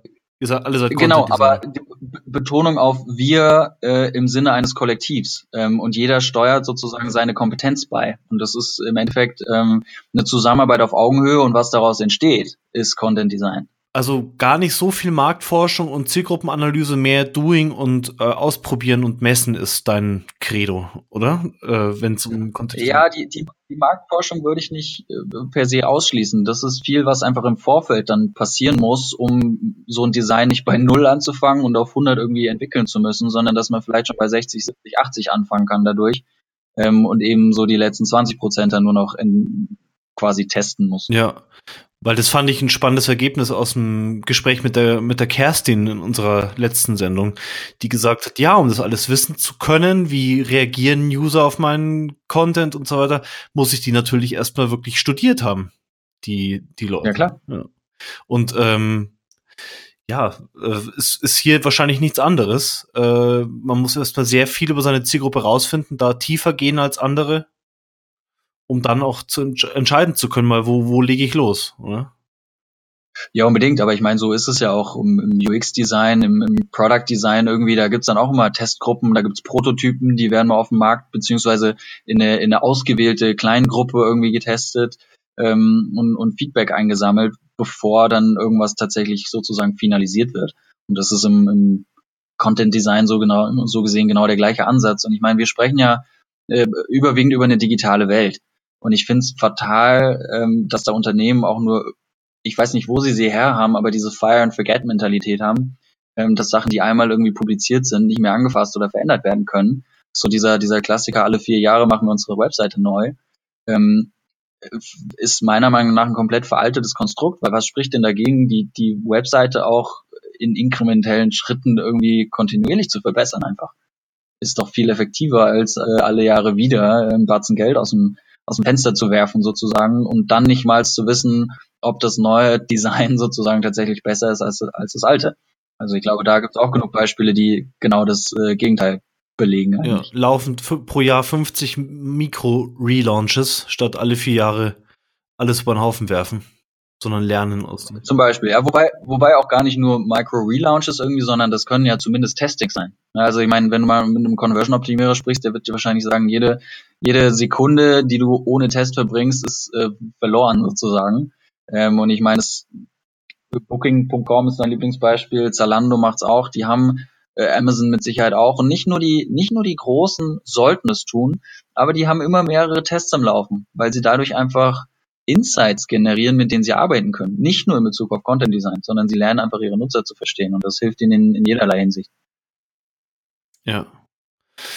Wie geht's jetzt weiter, wenn jemand unseren Podcast gehört hat, der, der ist, arbeitet in einer, in einer größeren Marketingabteilung oder in einer Agentur? Was würdest du dem jetzt empfehlen, wenn der Content-Stratege ist zum Beispiel?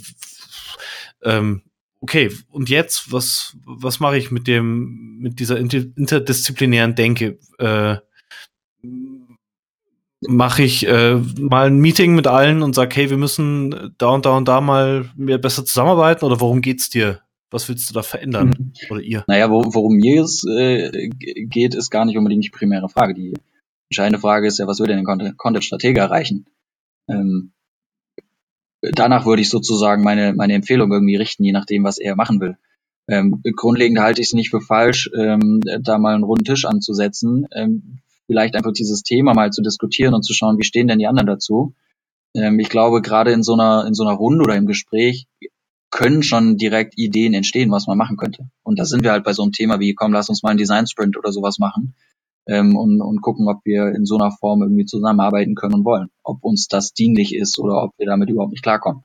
Ja, aber jetzt zum Beispiel jemand, der für jemand anders arbeitet. Also nehmen wir mal so eine Agentur wie Details jetzt zum Beispiel, die jetzt äh, dann, dann muss ich ja unter Umständen über meine Kompetenzen hinausgehen, oder? Also über meine, äh, was der Kunde bei mir beauftragt hat.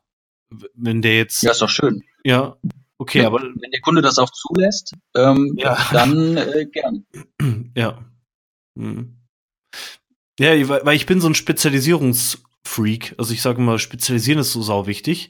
Und wenn ich jetzt als mhm. Agentur total spezialisiert bin auf, weiß nicht, auf äh, auf, irgendein, auf irgendeine Branche zum Beispiel und da thematisch äh, einfach Texter, Texter beschäftige zum Beispiel, einfach Content produziere, mhm. ähm, muss ich dann irgendwie jetzt ja, was heißt das jetzt, Content Design? Muss ich mir jetzt mehr Leute reinholen, die auch visuell denken zum Beispiel? Oder, oder geht es einfach dann darum, zum Beispiel meinen Kunden anzuquatschen, zu sagen, hey, ähm, wir schreiben ja für euch hier viel Text, äh, aber habt ihr schon mal darüber, darüber, darüber nachgedacht? Oder ja, du, also ist das, widerspricht sich das mit Spezialistentum?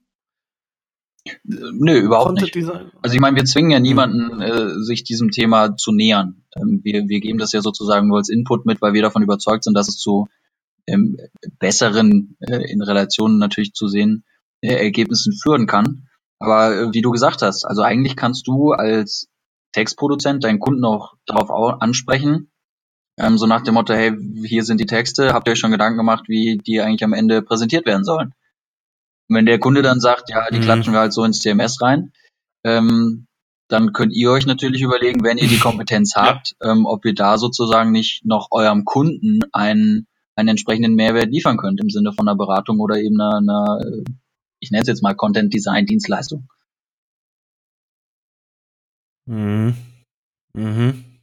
Ja, es geht, ja, okay, ist vielleicht ein sehr spezielles Thema, auch gerade für diese Agenturwelt. Ich, das klingt jetzt so nach bisschen nach Baukasten für mich wenn ich halt anfange, dann auf einmal, also was wir machen zum Beispiel, äh, ist irgendwie Bilder halt mitzuschicken als mhm. Vorschlag, was man reinnehmen könnte, Screenshots oder so. Ja? Oder hier könnte man ein Bild platzieren, so diese Sachen, da denken wir schon mit. Zum, also ich als Texter denke da schon mit, aber äh, welche Größe jetzt die Überschrift haben sollte und so, das, das geht uns nichts an, nach meinem Verständnis. Dafür haben die dann ihre Agentur oder wie auch immer, ja.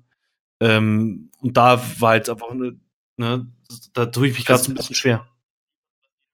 Also was Gidon, was Gidon, was Gidon glaube ich sagt, ähm, äh, so das alles was so im an CSS etc. im Template verankert ist, äh, ist halt ziemlich weit weg von von von von uns oder auch von von dir Gidon, mhm. weil es halt das, ja. die Aufgabe der Webdesign Agentur oder des Inhouse Webdesigners ja. ist, ne? Ja, oder wenn jemand irgendwie nur ich weiß nicht, was gibt's noch äh, ähm, nur Tr Tracking macht oder ja nur Erfolgskontrolle auf, auf, wie performt die Website oder so, dann soll der dann jetzt auf einmal anfangen interdisziplinär zu denken oder ja wie wie schaut's wie schaut's in der ich finde das halt so eine spannende Frage, wie, wie können unsere Hörer jetzt in, in der Praxis da mehr profitieren von dem Wissen, das Robert hat, was in dem Buch steht.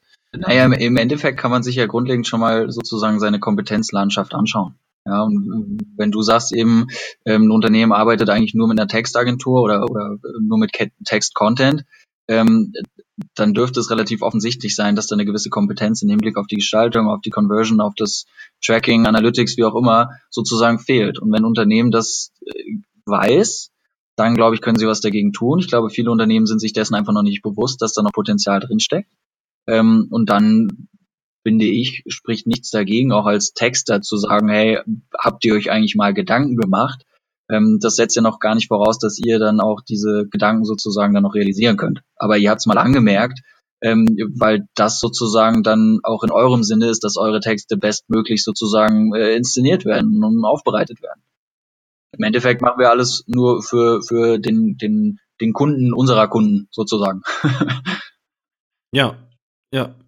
Also über den Tellerrand gucken ist die Ansage auch. Ein bisschen mehr über den Tellerrand schauen. Jeder, der im Content Marketing arbeitet. Ja, äh, also wie gesagt, ich, ich habe nichts gegen Spezialisierung. Ich glaube, das ist ähm, wichtig und nötig. Es kann nicht jeder ein Generalist sein, dann sind wir alle eierlegende Wollmilchsäue und, und keiner kennt sich mehr wirklich aus, so ungefähr.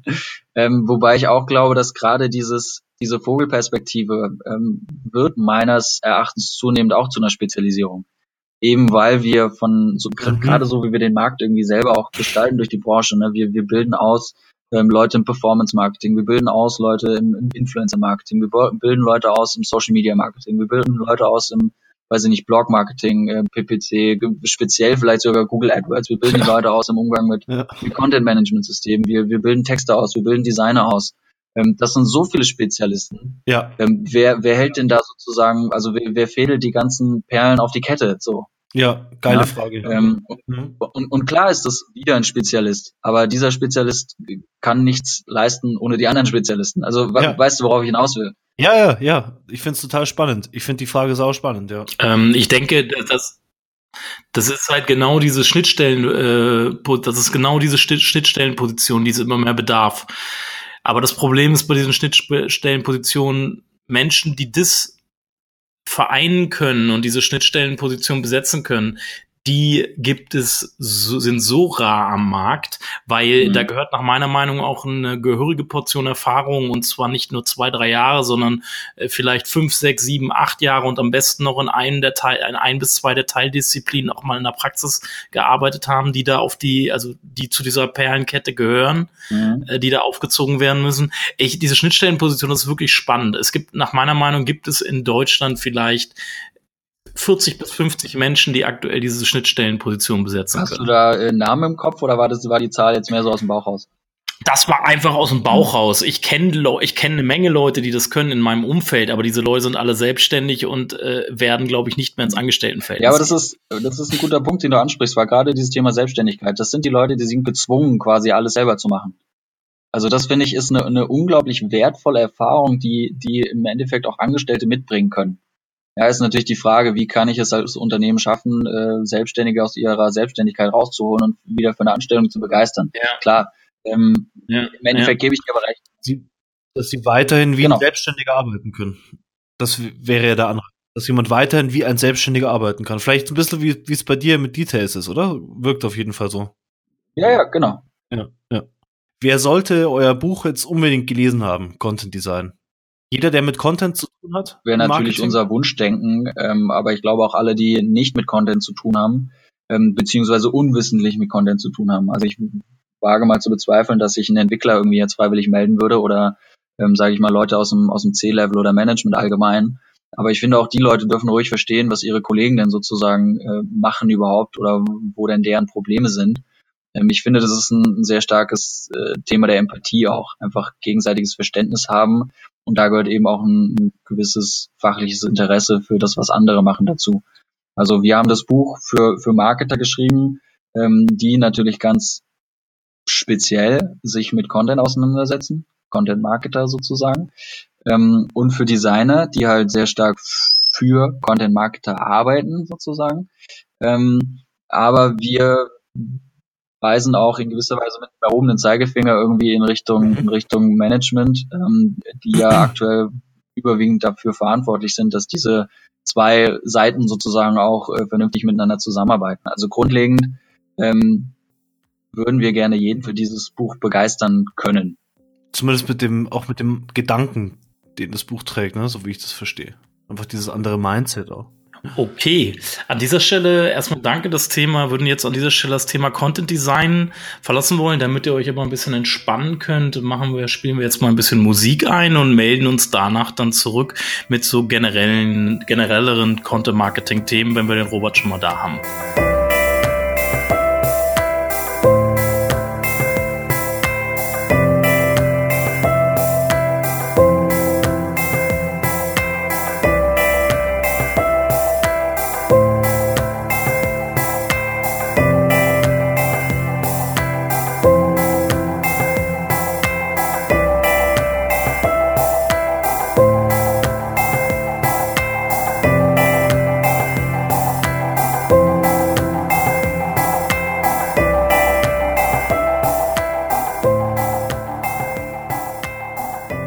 Ja, zurück, zurück äh, beim Content Kompass mm, mit Robert Weller.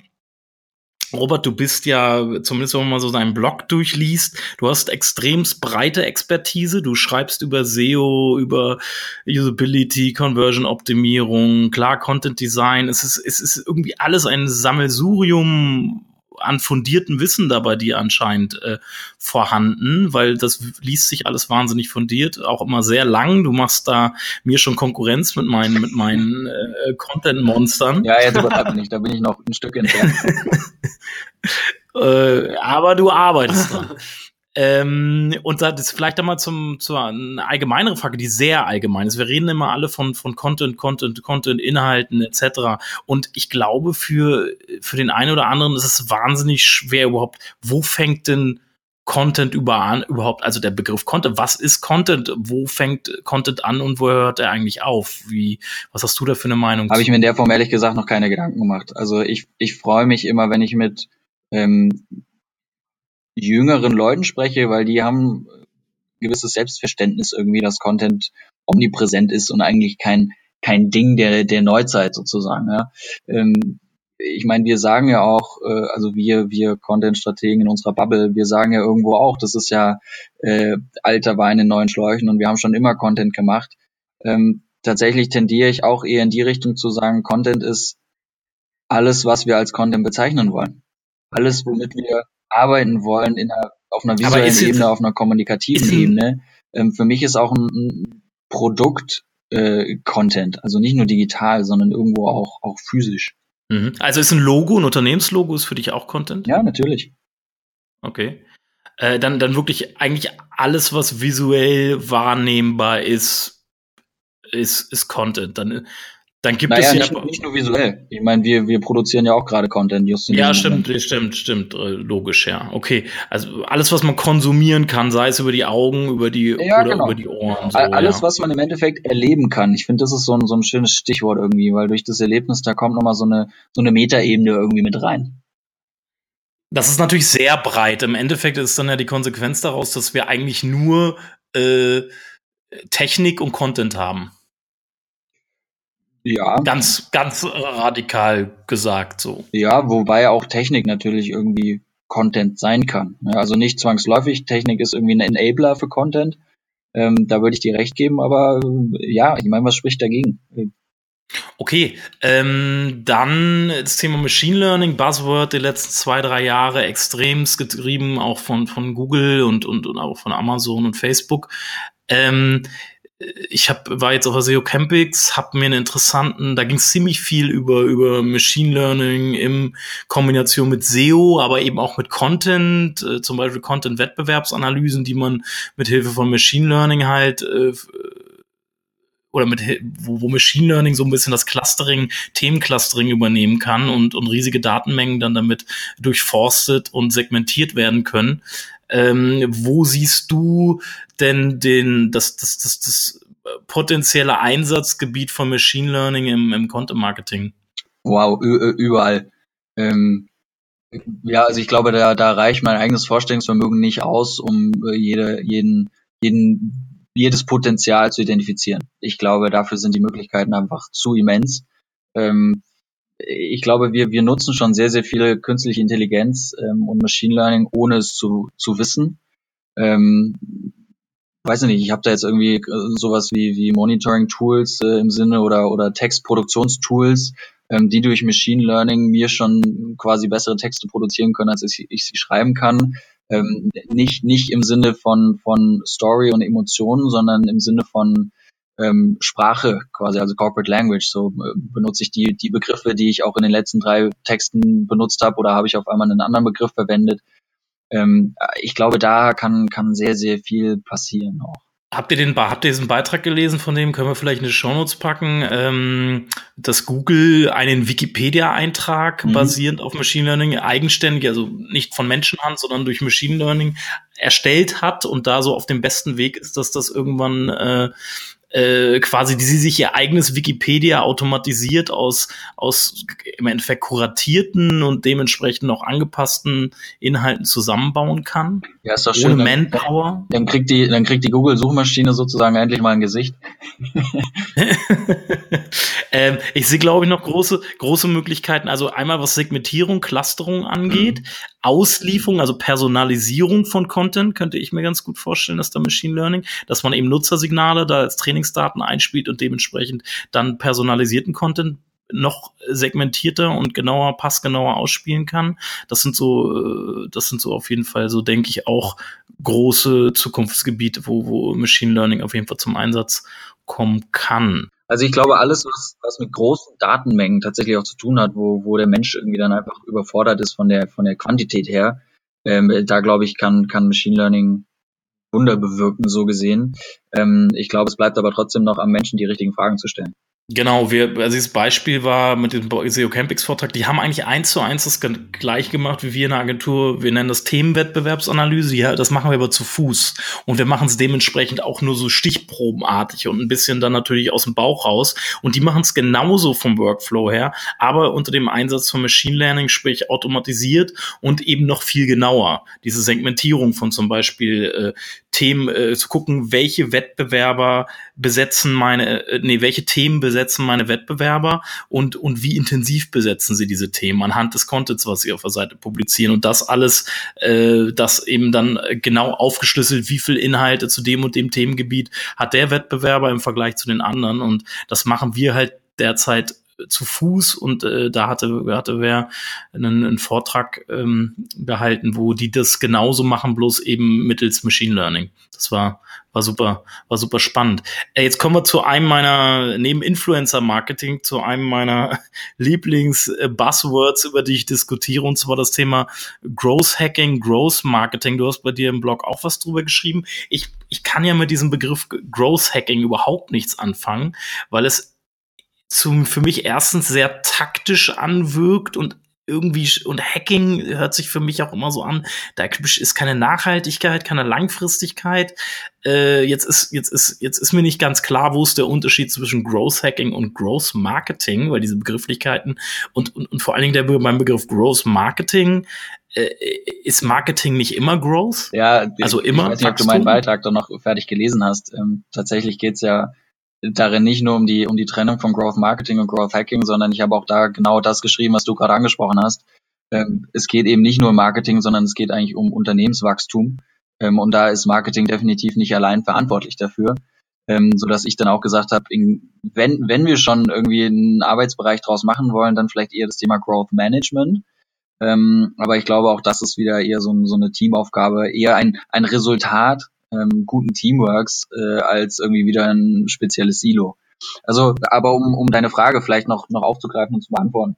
Für mich, für mich sind Hacks, ähm, und ich glaube, da kommen sie auch her, tatsächlich eher so, ähm, eher so, so, so ein Fehler im System, das ausgenutzt wird. Ähm, und deswegen auch keine Nachhaltigkeit, weil dieser, diese Lücke dann irgendwo früher oder später geschlossen wird oder ähm, andere dann auch das gleiche nutzen und damit ist es nicht mehr unique und funktioniert nicht mehr so gut. Damit ist der Hack sozusagen verbraucht in gewisser Weise. Ähm, beim Growth Marketing bewegen wir uns, glaube ich, dann eher in so eine Richtung strategische Komponente, ähm, was dann so Richtung Conversion Optimierung eigentlich geht, dass man sehr gezielt versucht, ähm, Wachstum zu fördern, eben über Steigerung der Conversion Rate zum Beispiel oder Verbesserung der, der, der UX oder sowas. Ähm, insgesamt, glaube ich, geht es aber tatsächlich darum, raus aus diesem Silo Marketing ähm, zu kommen und eben sich, sich die gesamte Wertschöpfungskette auch anzuschauen und zu gucken, wo entsteht denn eigentlich oder wo gibt's denn eigentlich Wachstumspotenziale. Ähm, und dann muss man auch mit einem Vertrieb sprechen, die vielleicht die Abschlussquoten noch steigern können. Da muss man auch mit einem Kundendienst sprechen, die vielleicht irgendwie die, die, die, die Churn Rate sozusagen senken, beziehungsweise die Retention Rate irgendwie verbessern können. Da muss man aber auch mit einem Management sprechen äh, oder, oder mit, mit allen äh, Mitarbeitern im Prinzip, dass man über solche Sachen wie Mitarbeiterzufriedenheit, Fluktuation und so weiter sprechen kann. Ähm, weil ich sage mal, ein gesundes Unternehmen äh, intern gerichtet ähm, hat, glaube ich, auch grundlegend ähm, in gewisser Weise bessere Chancen oder langfristig betrachtet bessere Chancen auch nach außen hingerichtet, erfolgreich zu sein. Ja, also ich wäre vorsichtig, da jetzt wieder äh, nochmal irgendwie so, so eine Disziplin draus zu machen, wie das bei Growth Hacking ja gerne gemacht wird. Ähm, viele Growth Hacks waren nicht programmiert, sondern da war ein schlauer Kopf, der hatte eine schlaue Idee ähm, und diese Idee hat funktioniert. Aber wie du sagst, eben nur eine Zeit lang. Es war schön, als es da war. Ähm, aber tatsächlich fällt mir jetzt auch so aus dem, aus dem Stegreif kein Unternehmen ein, das zwei Growth Hacks sozusagen hat. Ja, sondern es gibt viele Beispiele von Unternehmen, die einen geilen Growth Hack hatten und dadurch irgendwie explodiert sind. Mhm. Ähm, mhm. Also im positiven Sinne explodiert. Ähm, aber kein, kein Beispiel, kein Unternehmen, was das, was es in der Form zweimal geschafft hat. Ja, und dann gibt man der Sache einen Namen und schon ist es irgendwie eine Disziplin. Ja, also mein Lieblingssprichwort ist ja aktuell Marketing hat's kaputt gemacht. Ja, Market, guter, guter, wir haben in den Links ähm, zum Beginn der Sendung gibt's ja diesen super, diesen für mich äh, herausragenden LinkedIn-Artikel, äh, wo halt auch ein Punkt war, wo äh, bemängelt wurde, dass wir Marketing in, in, ins Absurdum geführt haben, beziehungsweise den Einfluss des Marketings kaputt gemacht haben und es noch zu einer taktischen Disziplin haben verkommen lassen äh, und total eigentlich aus dem strategischen, aus der strategischen Unternehmensführung weggeführt haben, selber selbst verschuldet, die Marketer in den letzten Jahrzehnten. Und du sagst ja mit Growth Marketing, so habe ich das jetzt gerade ein bisschen verstanden, dass das eigentlich ein Thema ist, was äh, ganz weit oben in der Unternehmensführung eigentlich dann angesiedelt ist und dass eigentlich dieses Marketing-Thema wieder zurück in die Unternehmensführung muss und nicht in einer Abteilung irgendwie versumpfen darf. Ja, ich meine, irgendwo ist ja, ist ja per Definition auch das Management für äh, die, Gesundheit eines Unternehmens verantwortlich. Und, und da, da gehört für mich auch Wachstum mit rein. Aber das Management ist eben nicht in der Position, dieses Wachstum dann auch zu gewährleisten oder umzusetzen. Also nicht nur, nicht nur in die Spitze nach oben, sondern das Thema auch in, in die Breite sozusagen nach unten zu tragen. Ja. Mhm.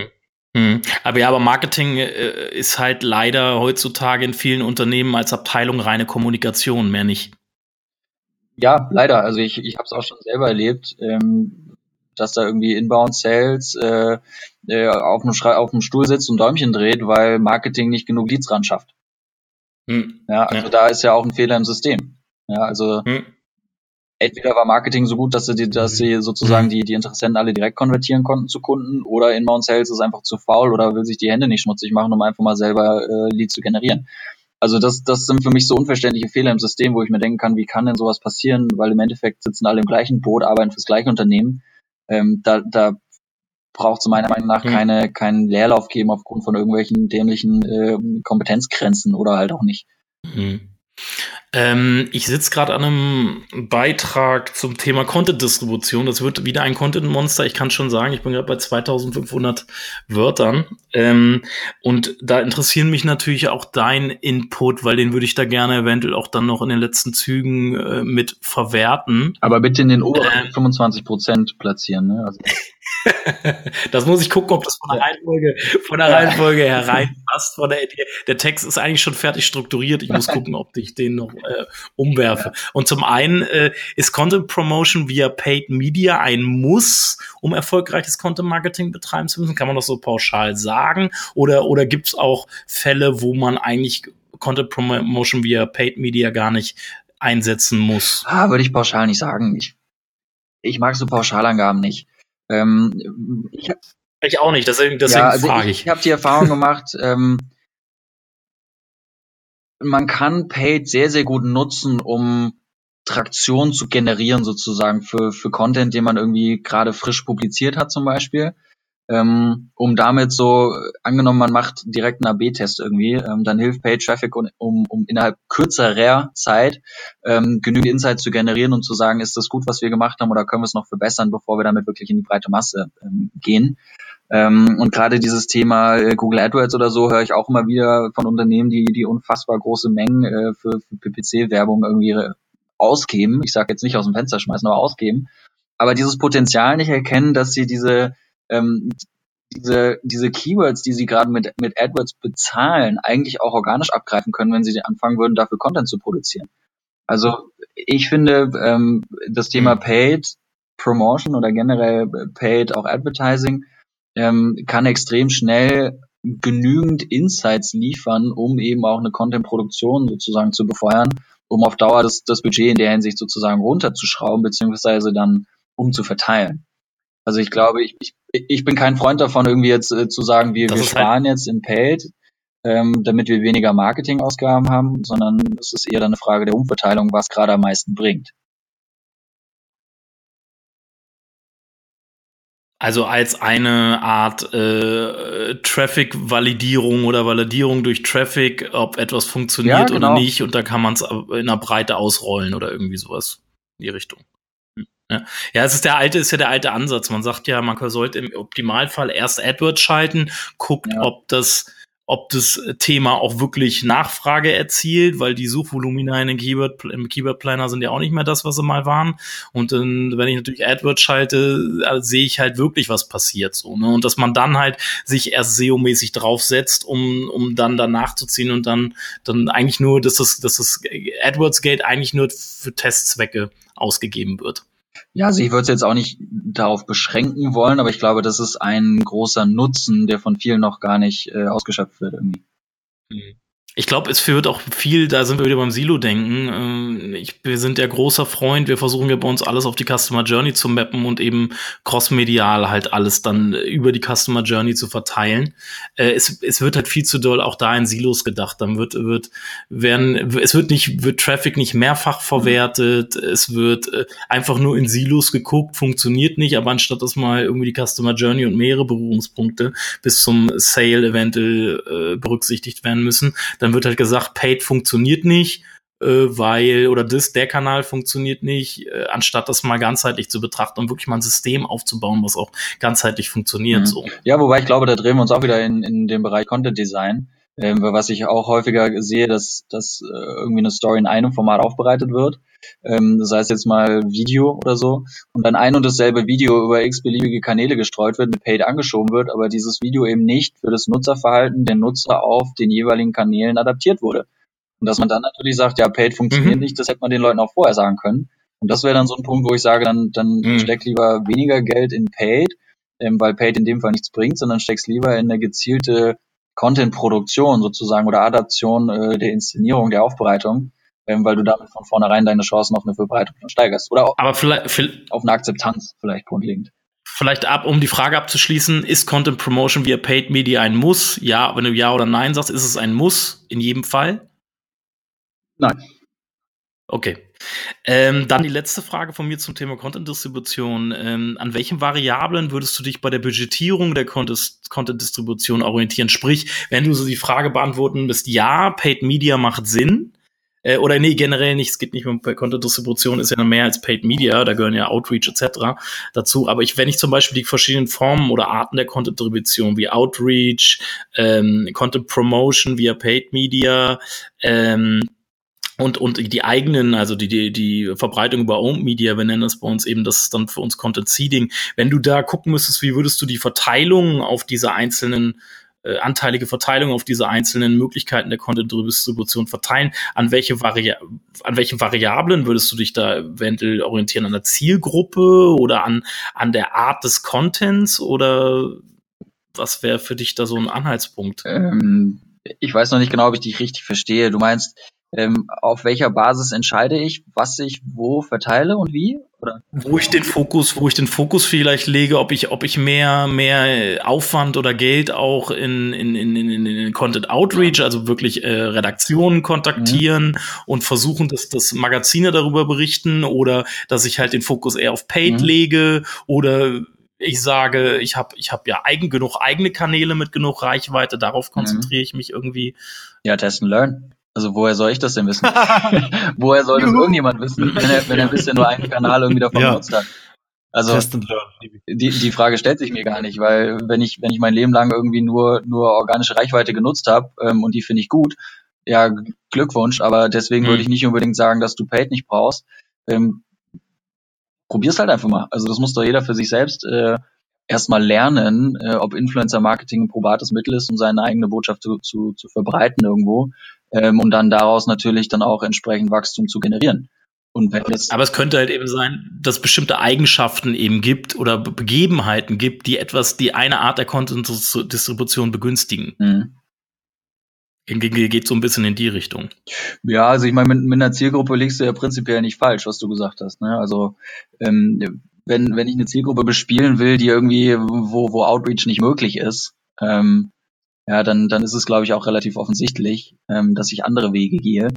Ähm, ja, also klar, wen, wen erreiche ich wo, auf welche Art und Weise? Das ist so die, die, die klassische Frage, glaube ich, die wir uns irgendwie immer wieder stellen. Ähm, die betrifft, glaube ich, auch diese, diese Frage jetzt. Ist halt immer so, so eine Sache der, der Nachhaltigkeit, glaube ich auch. Also ähm, sowas wie, wie Pay Distribution äh, im Sinne von, von Native Ads oder sowas ähm, oder vielleicht von, von einer äh, YouTube Display äh, oder, oder Pre-Roll-Kampagne oder sowas. Da ist ja keine Nachhaltigkeit dabei. Ähm, anders als es vielleicht bei äh, ich sage jetzt mal äh, Public Relations oder Blogger Relations oder ähm, SEO, SEO hat SEO, auch, wenn es SEO Link Building, genau. Ja, also da ist da ist vielleicht einfach mhm. eine andere Komponente, ein anderer Schwerpunkt dabei ähm, hängt ja auch davon ab, was ich eigentlich gerade promoten will, mit welchem Ziel. Ja, also Thema äh, Stichwort Evergreen irgendwie, da macht halt aus meiner Sicht irgendwie Linkbuilding und SEO natürlich viel Sinn. Wenn es jetzt aber darum geht, irgendwie ein neues Produkt oder sowas anzukündigen oder für ein Buch, was man gerade publiziert hat, ein bisschen Werbung zu, zu äh, generieren, ähm, da würde ich halt nicht zwangsläufig von Anfang an irgendwie auf das Thema Linkbuilding aufsetzen oder, oder SEO ähm, testen, sondern da würde ich halt wirklich Reichweite kaufen sozusagen ähm, um dadurch irgendwie Word of Mouth zu, zu triggern oder was auch immer. Ja. Mhm. Ähm, also ich will mit meinen Fragen durch. Äh, Gidon, du könntest das Outro einleiten, wenn du willst. Es sei denn, Robert, du willst noch irgendwas äh, mitteilen, was du den Hörern äh, von unserem Content Kompass äh, mitgeben möchtest. Als naja, letzte Worte. Ich, ich habe ja leider das Problem, dass ich eure Hörer noch gar nicht so genau kenne. Ähm, in dem Sinne wäre. Wir auch nicht. Ja,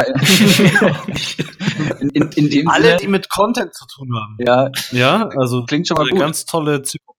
Aber also in, in dem Sinne ähm, würde es mich natürlich riesig freuen, ähm, A, mal irgendwie über die Kommentarfunktion oder, oder die, die üblichen verdächtigen Social Media Kanäle einfach mal Feedback zu generieren ähm, und im Endeffekt einfach Gespräche loszutreten, weil das ist das, was, was mich am meisten bereichert, ähm, wenn ich Feedback bekomme, wenn ich mit Leuten sprechen kann. Und ich hoffe, dass das auch das ist, wo Leute von mir irgendwie äh, Nutzen generieren können, ähm, dass ich beim einen oder anderen Impulse setzen kann oder auch die ein oder andere Frage nach, noch beantworten kann. Von daher ähm, kann ich nur an der Stelle sagen, vielen Dank fürs Zuhören, vielen Dank fürs Interesse. Ähm, ich hoffe, das ist da und bleibt da und ich hoffe, wir können das auch noch an der einen oder anderen Stelle fortsetzen. Ja, vielen Gerne. Dank, Robert. Also Frage, was ist euch zum Thema eingefallen? Welche Abers und Ergänzungen habt ihr im Kopf? Dann schreibt's uns überall, wo es geht, in die Kommentare bei Facebook, hier auf Termfrequenz, bei iTunes. Ähm, ich würde, ich würde das Interview gerne noch mal probieren. In unserer Facebook, in unserer Facebook-Gruppe Facebook. vielleicht. Da müssen wir noch mal hin, weil wir haben eine eigene Content, offizielle Content Kompass Facebook-Gruppe. Genau. Facebook-Gruppe. Ja. Seid ihr herzlich eingeladen. Genau, packen wir auch noch mal in die Show Notes rein. Ich würde das Interview gern probieren, zusammenzufassen, was ich gelernt habe. Ähm, vielleicht hilft es dem einen oder anderen ja. Was ich gelernt habe aus unserem Gespräch ist, wir müssen interdisziplinär denken. Wir müssen uns an einen Tisch setzen Gerade wenn es um Content geht, um Content Design, neues Wort, müssen wir oder, oder können wir einfach extrem Potenziale heben, indem sich verschiedene Leute an einen Tisch setzen, sei es das SEO, sei es ein Social-Experte, alle, die verfügbar sind ähm, und mehr die Köpfe zusammenstecken, mehr und dabei mehr ausprobieren, mehr testen. Ähm, ganz spannend finde ich die Nutzer- und Unternehmensziele miteinander matchen, also die Ziele, die meine Zielgruppe hat und mein Unternehmen oder mein Kunde, das besser zusammenbringen und ähm, ganz tolles Learning, was ich hatte, ist, Spezialist ist auch einer, der die Vogelperspektive einnehmen kann. Nicht nur ein, ein Fachidiot, sondern auch jemand, der ein zehnfacher Fachidiot ist. Kann ein Spezialist sein. Fand ich total spannend.